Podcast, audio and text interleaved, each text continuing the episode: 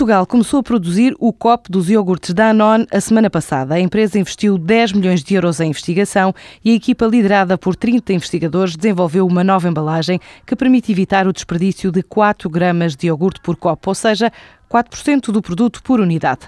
Henri Bruxelles, diretor da Danone Portugal, explica ainda que a operação para adaptar as linhas de montagem da fábrica de Castelo Branco para o fabrico desta nova embalagem para toda a Península Ibérica custou cerca de 1,4 milhões de euros. Trabalhamos a nível ibérico em Lisboa e em Barcelona sobre como reinventar o pote de iogurte do futuro, o pote de iogurte do século XXI.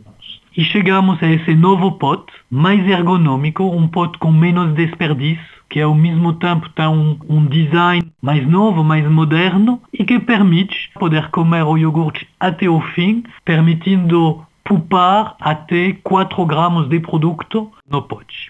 E aqui decidimos, em Portugal, transformar as nossas linhas, investindo 1,4 milhão de euros para que o Portugal seja, junto com a Espanha, o primeiro país do mundo a ter esse novo pote com menos desperdício. A Danone reconhece uma quebra de consumo e forte concorrência das marcas brancas, mesmo assim garante que cresceu 6% no primeiro trimestre deste ano, mantendo a liderança neste segmento de mercado em Portugal. Obviamente, tem um nível de pressão forte através de baixa de consumo, também através da competência de marca branca, mas nós investimos muito nesse começo do ano através da inovação. Nós investimos em smoothie, nós investimos em Activia Aromas e a Danone, na verdade, investindo também com seus produtores de leite, com produto nacional, conseguiu nesse começo do ano manter a sua participação de mercado aqui em Portugal. Como um todo, o grupo Danone teve uns bons resultados no primeiro trimestre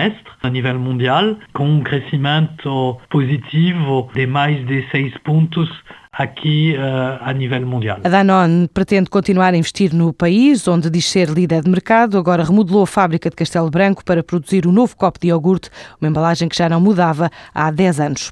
O primeiro centro comercial de Cacoaco, a norte de Luanda, nasceu da parceria de duas empresas portuguesas e foi inaugurado durante o fim de semana. A Seaside e a Stockash investiram cerca de 6 milhões de euros na construção deste espaço, destinado a vendas de utilidades, decoração, sapatos, produtos de limpeza e higiene, ferramentas e textas. A ideia agora é estender o projeto a outras zonas da capital angolana, como Benfica e Viana, só depois abrir no resto do país, em províncias como Huila, Benguela e Uambo.